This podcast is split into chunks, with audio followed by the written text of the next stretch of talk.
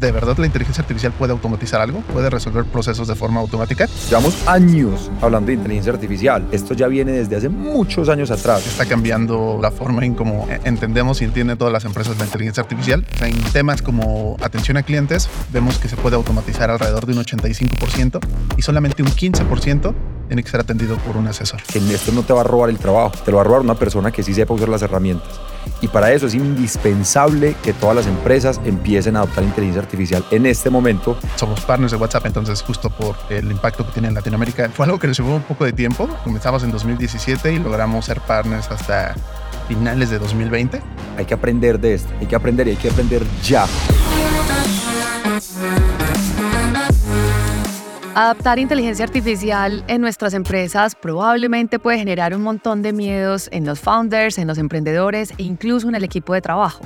No sabemos eso qué va a implicar en cuanto a la cultura, si eso de pronto va a dejar incluso las acciones que tengamos en nuestros proyectos, si voy a perder mi empleo. Hay un montón de temores y miedos.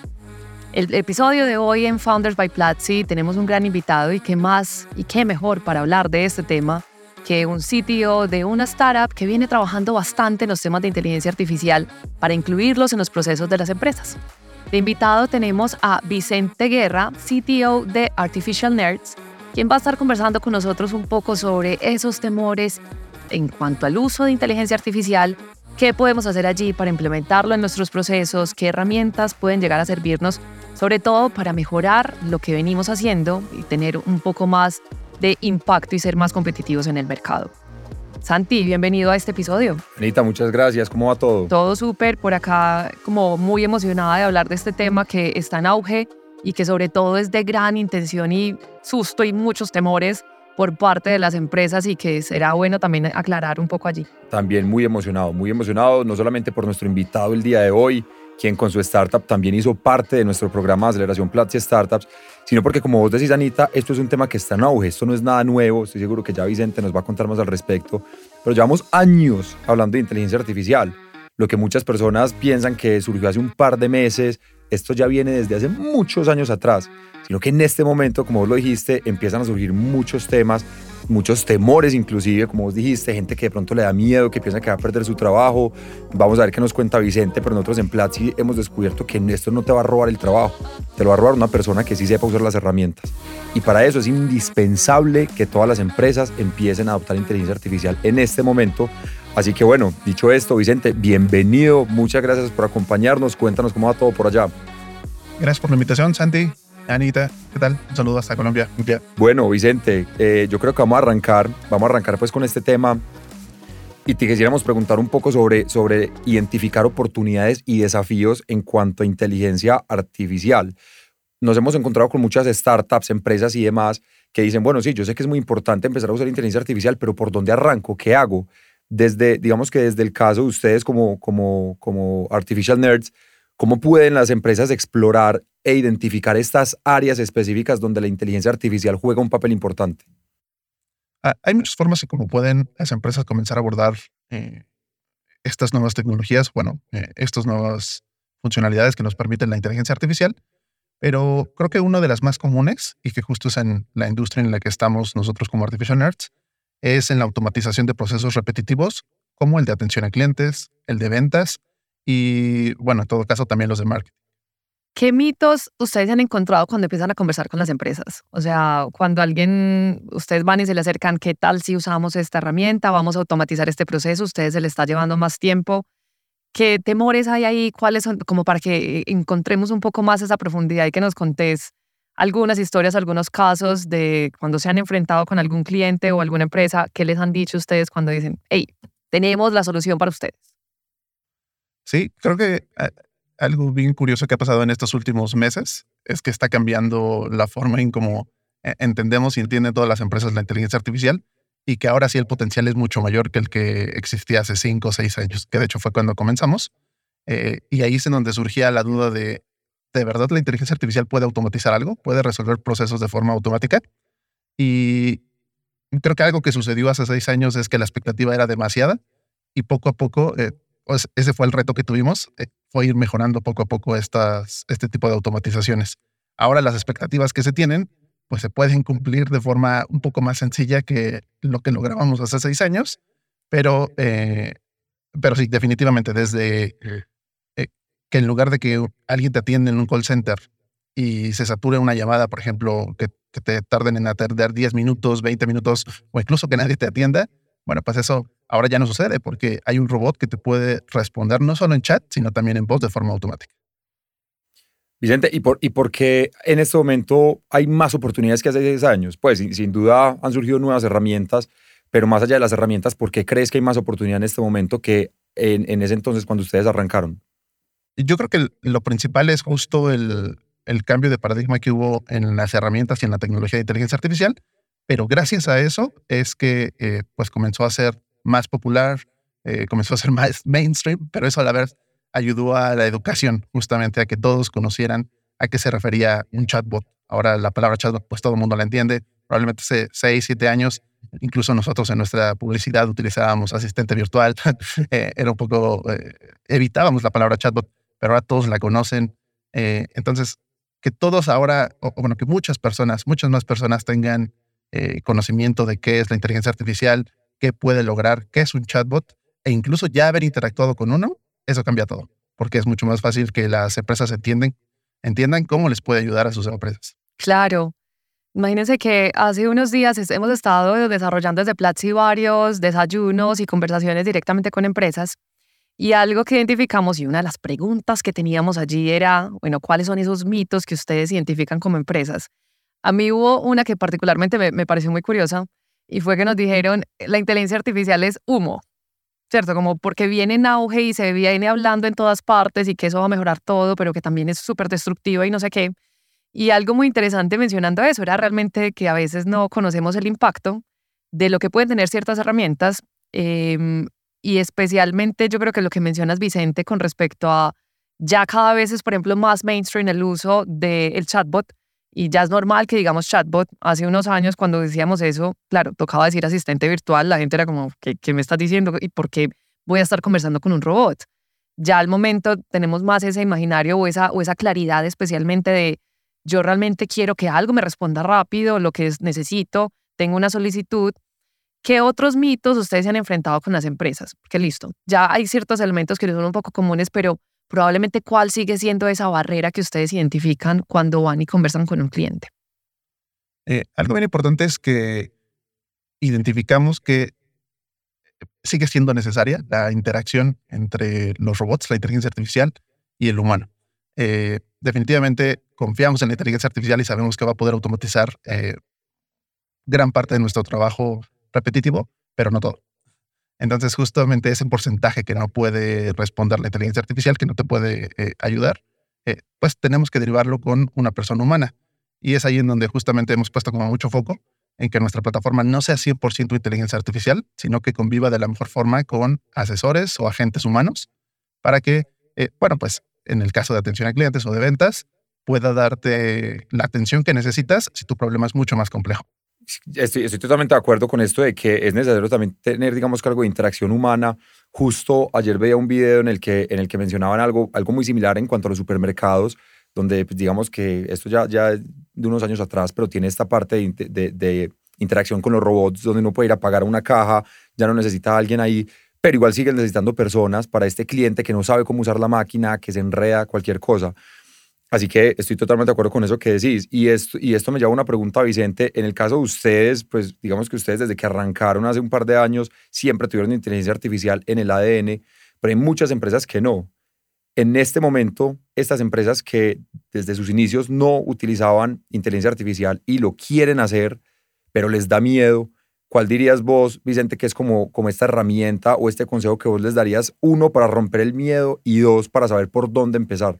Eh, yo creo que lo, primero sería que no tengan miedo a experimentar. Eh, creo que justamente hace algunos años experimentar era más costoso porque no estaban a la mano herramientas tan poderosas de inteligencia artificial, pero ahora las tenemos eh, mucho más accesibles, mucho más fáciles de implementar. Entonces creo que vale la pena experimentar y arriesgarse porque pues definitivamente el, el, beneficio que les puede traer a las empresas es mucho más grande. Eso me gusta con, respecto al, a no tener miedo a experimentar, porque a veces nos quedamos como muy cerrados en lo que ya sabemos hacer y lo sabemos hacer muy bien y no sabemos qué impacto puede tener ciertas herramientas. No sé, probablemente, y si ustedes también tienen ese dato, qué porcentaje de productividad logran tener las empresas o qué porcentaje mejora tener automatizados ciertos procesos, porque al final eso es lo que una empresa va a ver, una métrica que se va a ver impactada, probablemente en, eh, en el retorno que van a obtener de ciertos recursos o el involucrar o al tener una tecnología que va a hacer que no tengamos que dedicarnos tantas horas y esas otras horas de productividad las vamos a, tener mejor para unos clientes donde requieren una cosa, una solución un poquito más específica. ¿Hay algunos datos que nos puedas dar ahí de cuánto puede llegar a ser la mejora que tienen las empresas en esto. Sí, definitivamente tenemos eh, buenos resultados y justamente eh, podemos comparar con, lo que, con los resultados que tienen nuestros clientes. Y pues en temas como atención a clientes, vemos que se puede automatizar alrededor de un 85% y solamente un 15% tiene que ser atendido por un asesor. Entonces ahí vemos justo la ventaja de que ese 15% pues va a estar mejor enfocado eh, en problemas más complejos que necesiten una solución eh, pues de alguien que les ayude, ¿no? Un asesor humano. Eh, pero justamente eso lo vemos del lado de nuestros clientes, pero nosotros también de forma interna utilizamos herramientas como Copilot o para generación de imágenes, que aún siendo un equipo pequeño, pues hace que nos sigamos moviendo más rápido. Y eso nos ayuda porque, eh, pues si queremos ofrecer soluciones de inteligencia artificial a nuestros clientes, nosotros debemos de entender cómo eso ayuda a la productividad que yo creo que ese, ese dato está increíble, o sea, y que a uno, una empresa le digan, yo puedes mejorar ciertos procesos un 85%, e, eso es demasiado.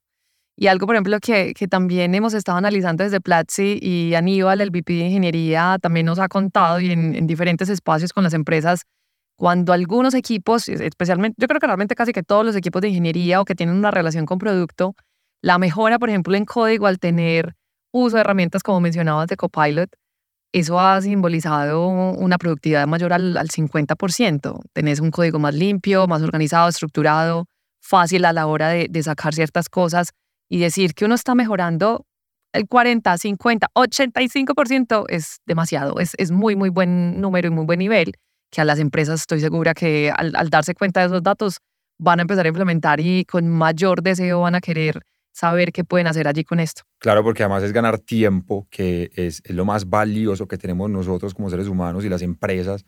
El tiempo es lo que más nos cuesta a nosotros, es, lo más caro que tenemos nosotros. Entonces, si yo tenía procesos que antes me tomaban una semana y ahora lo puedo hacer en un día, gracias al uso de las herramientas de inteligencia artificial, ahí es donde yo cojo la delantera en la carrera. Todas las empresas, en su gran mayoría, digamos que tienen competencia y tienen un mercado atrás que los va empujando pues para que avancen más rápido. Por eso los que no usan las herramientas de inteligencia artificial se van a empezar a quedar atrás y los otros van a salir más disparados. Entonces es indispensable usar esto a nivel empresa, a nivel persona. Estoy seguro, eh, Vicente, que también tienes herramientas que te hacen la vida mucho más fácil. En mi caso, no sé, Anita ahorita nos contará, yo uso mucho la, pues, toda la herramienta de inteligencia artificial de Notion para hacer las tablas más rápido, redactar correos, etcétera Obviamente ChatGPT creo que ya lo tenemos en el favorito de la barra y dependiendo pues como del rol y de la profesión hay muchas herramientas. En tu caso, Vicente, ¿cuáles son estas que vos decís? estas son mis tres o mis dos o mis cuatro que no puedo pasar un solo día sin usarlas. Creo que definitivamente ahorita el más común sí sería ChatGPT. Eh, ayuda justo a, generar ideas, eh, a, a, poner la base en lo que quieres construir. Eh, y bueno, sí, justamente del día a día como eh, Notion o Monday, también que ya incluyó herramientas de inteligencia artificial. Eh, entonces sí, creo que también es. Nosotros empezamos a usar hace poco una, una herramienta, varios del equipo, eh, y que incluso se lo, estamos también mostrando mucho a las empresas, que es la integración que tiene Google Sheet o Excel con ChatGPT para poder sacar cierta información. Y uno ahí igual incluso puede ponerle un prompt interesante y te saca una respuesta eh, y, digamos que ha sido muy particular cuando se lo mostramos a las empresas porque cuando ellos ven que realmente pueden usar inteligencia artificial conectado con Excel, que es una herramienta tan increíble, se dan cuenta que se potencializa un montón. Muchos de los que, por ejemplo, estudiamos ingeniería, al final a veces decimos como, dependiendo del rol que, que hemos estado trabajando, como que al final yo terminé siendo más experto en Excel que muchas otras cosas que vi de, em, de matemáticas y de álgebra diferente, ya casi no lo usamos, pero eso nos genera una lógica un poquito diferente a, otros o una abstracción, pero al uno ver que uno puede usar inteligencia artificial y Excel, eso queda un poquito mucho, o más bien muy, muy potente a lo que uno puede llegar a hacer. Eh, y puede servir incluso para los reportes, para análisis, para mucha data que, que uno tenga en la empresa en cualquier área, que yo creo que eso es también como la otra parte interesante, que no necesariamente esto está enfocado solamente en un equipo de desarrollo, tecnología, producto, sino que el equipo de recursos humanos también puede mejorar cosas acá. El equipo financiero también puede utilizar ciertas cosas y ver allí también cómo cambia la productividad. Y que yo siento que hoy en día todos los equipos usan Excel. Esta fue una herramienta que se quedó puesto a la vida y no importa el equipo que, que, estés, probablemente usas Excel y tenés que saber usar Excel, pues, sin importar si está en recursos humanos, financiero, pues, obviamente, operaciones y demás. Vicente, creo que no te hemos preguntado y nos gustaría saber un poco más de la solución de Artificial Nerds. Hemos hablado un poco de, de cómo vencer estos miedos, de qué herramientas empezar a utilizar y demás. Nos has contado, pues, de, digamos que en este momento hay muchas más facilidades que hace cinco o seis años cuando ustedes arrancaron. Contanos un poco en qué está Artificial Nerds en este momento. Claro. Eh, nosotros somos un SaaS eh, enfocado en empresas medianas y grandes, en donde les ayudamos a automatizar su atención a clientes, las ventas, el marketing en canales de chat como Messenger, Telegram o WhatsApp. Eh, somos partners de WhatsApp, entonces justo por el impacto que tiene en Latinoamérica es uno de los principales canales. Pero no solamente en chat, sino también ahora en voz. sabemos que, sobre todo en México y en algunas partes de Latinoamérica, muchas personas siguen llamando a centros telefónicos, a centros de atención a clientes por medio telefónico. Y entonces se volvió una, eh, una necesidad para nosotros integrar en el producto también las llamadas. Entonces también ahora no solo son chatbots, sino voicebots los que te pueden ayudar directamente desde teléfono. Lo interesante es que puedes combinar los canales. Puedes comenzar una atención por teléfono y a lo mejor realizar tu pago por WhatsApp al mismo tiempo. ¿Qué tal fue tener ese partner o, lograr ser partners de WhatsApp para, para que están implementando? Eh, fue algo que nos llevó un poco de tiempo. Eh, comenzamos en 2017 y logramos ser partners hasta finales de 2020. Eh, entonces, pues sí, justamente fue integrando las soluciones, aumentando ese nivel de automatización y el volumen de mensajes. O sea, tres años de desarrollo con ese partner. ¿Qué fue lo más demorado ahí? La parte, digamos, de procesos con ellos o el desarrollo interno de la tecnología que tenían que hacer ustedes o, o qué fue lo más demorado? fue un poco de todo y fue más esperar también el tiempo en que se abriera eh, la convocatoria para poder ser partners. Eh, abrieron los primeros partnerships con Messenger en 2016-17, cuando nosotros íbamos comenzando. Eh, y bueno, simplemente fue demostrar atracción para que nos pudiera, pudiéramos convertirnos en partners de WhatsApp.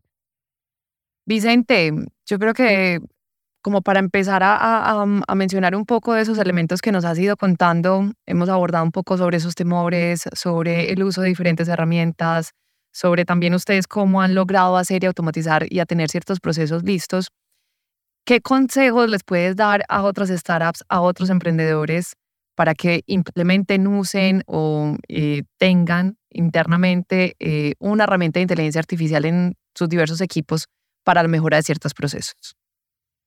Lo primero yo creo que sería no forzar, no solamente por que sea como trendy, lo utilicemos, sino que realmente eh, creo que son dos partes bien importantes, que justo lo mencionan ustedes siempre en Platzi, estar siempre eh, aprendiendo, conociendo nuevas cosas, porque en cuanto estemos informados y se nos presente la oportunidad de aplicarlo en algún lado, lo, veremos claro.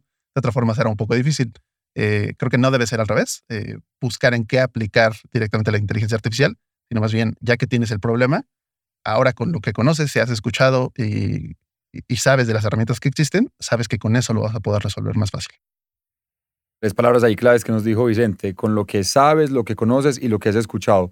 Por eso yo creo que nosotros el mejor consejo que les podemos dar es, hay que aprender de esto, hay que aprender y hay que aprender ya. Y es por esto, adicionalmente, en honor a nuestro invitado el día de hoy, que les vamos a abrir totalmente gratis la primera clase del curso de cómo usar inteligencia artificial en tu trabajo. Lo único que tienen que hacer para acceder a esta primera clase totalmente gratis es ir a www.platzi.com slash nerds, tal cual, nerds, N-E-R-D-S.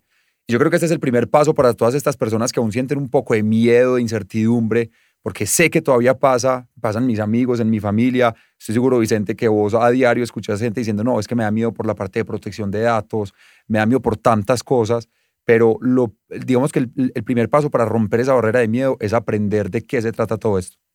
Este curso está buenísimo, ahí van a poder aprender, digamos que las mejores técnicas para integrar inteligencia artificial en su día a día. Así que ya saben, simplemente www.platzi.com slash nerds.